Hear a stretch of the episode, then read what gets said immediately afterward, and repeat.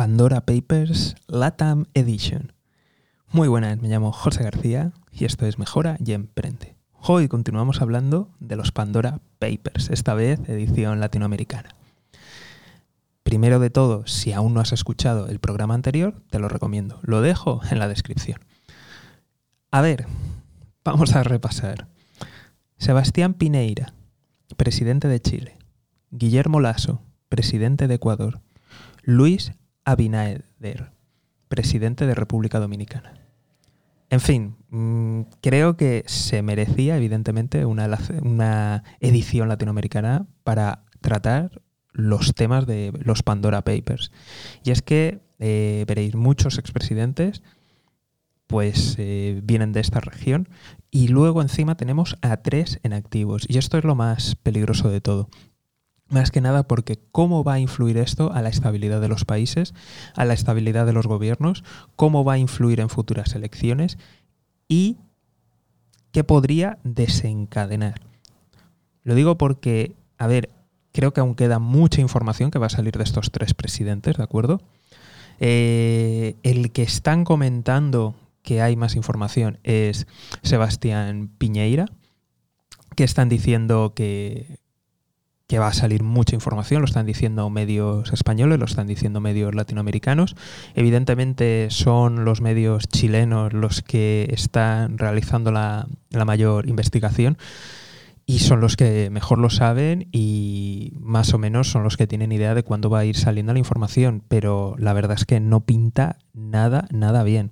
Se está comentando en algunos medios eh, de empresas de, cientos de, de millones de dólares se está hablando también que, no hay forma de, esquivarlo, que tienen, de hecho ha salido ya el documento de, su pasaporte, el documento de identidad de, de su pasaporte, incluso con pase diplomático, entonces, no hay, no hay escapatoria, no sé qué explicaciones van a dar, pero desde luego esto va a tener enormes consecuencias. Luego también, de, a ver, para la gente de Chile no hace falta que diga nada, pero quizá a lo mejor la gente de, fuera de Chile, pues a lo mejor no, no recuerda todos los problemas que hubo, las revueltas que, hubo, que acabó creándose una constituyente para crear una nueva constitución.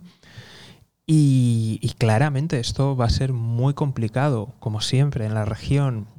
Ya no diré llueve sobre mojado, llueve sobre inundado, porque estamos en unos momentos en los que se está intentando subir la presión fiscal, subir los impuestos, se está hablando de ejemplaridad, se está hablando de sacrificios, se está hablando de, de muchas cosas y luego las costuras pues se abren y saltan por los aires. ¿Por qué? Porque continúan las desigualdades, continúan los problemas sociales y esto no tiene visos de acabar. Luego además una de las cosas que, la gente no, a lo mejor de, fuera de la región no, no termina de, de, conocer o de darse cuenta y es la cantidad de gente joven y bien formada y preparada que hay en la región ahora mismo y las terribles expectativas de futuro que hay.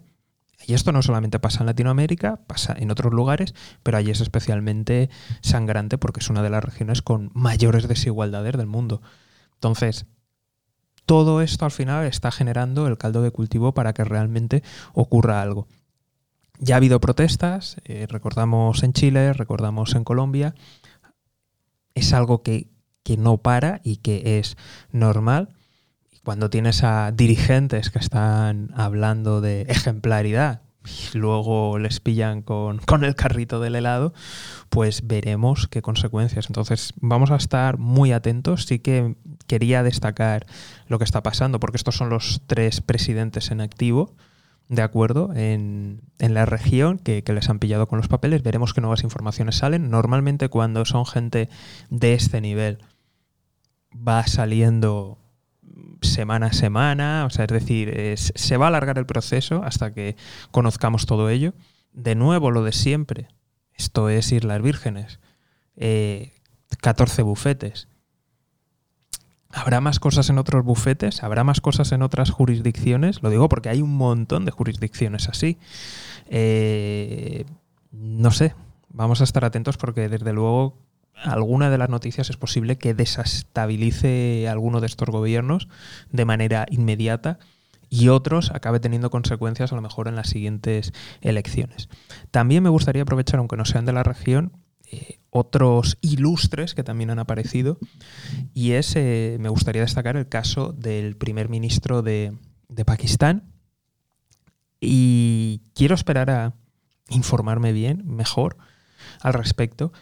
También he oído alguna noticia de, que podría ser que, la reina de Inglaterra estuviera eh, relacionada o tuviera algo que ver en alguno de, los papeles.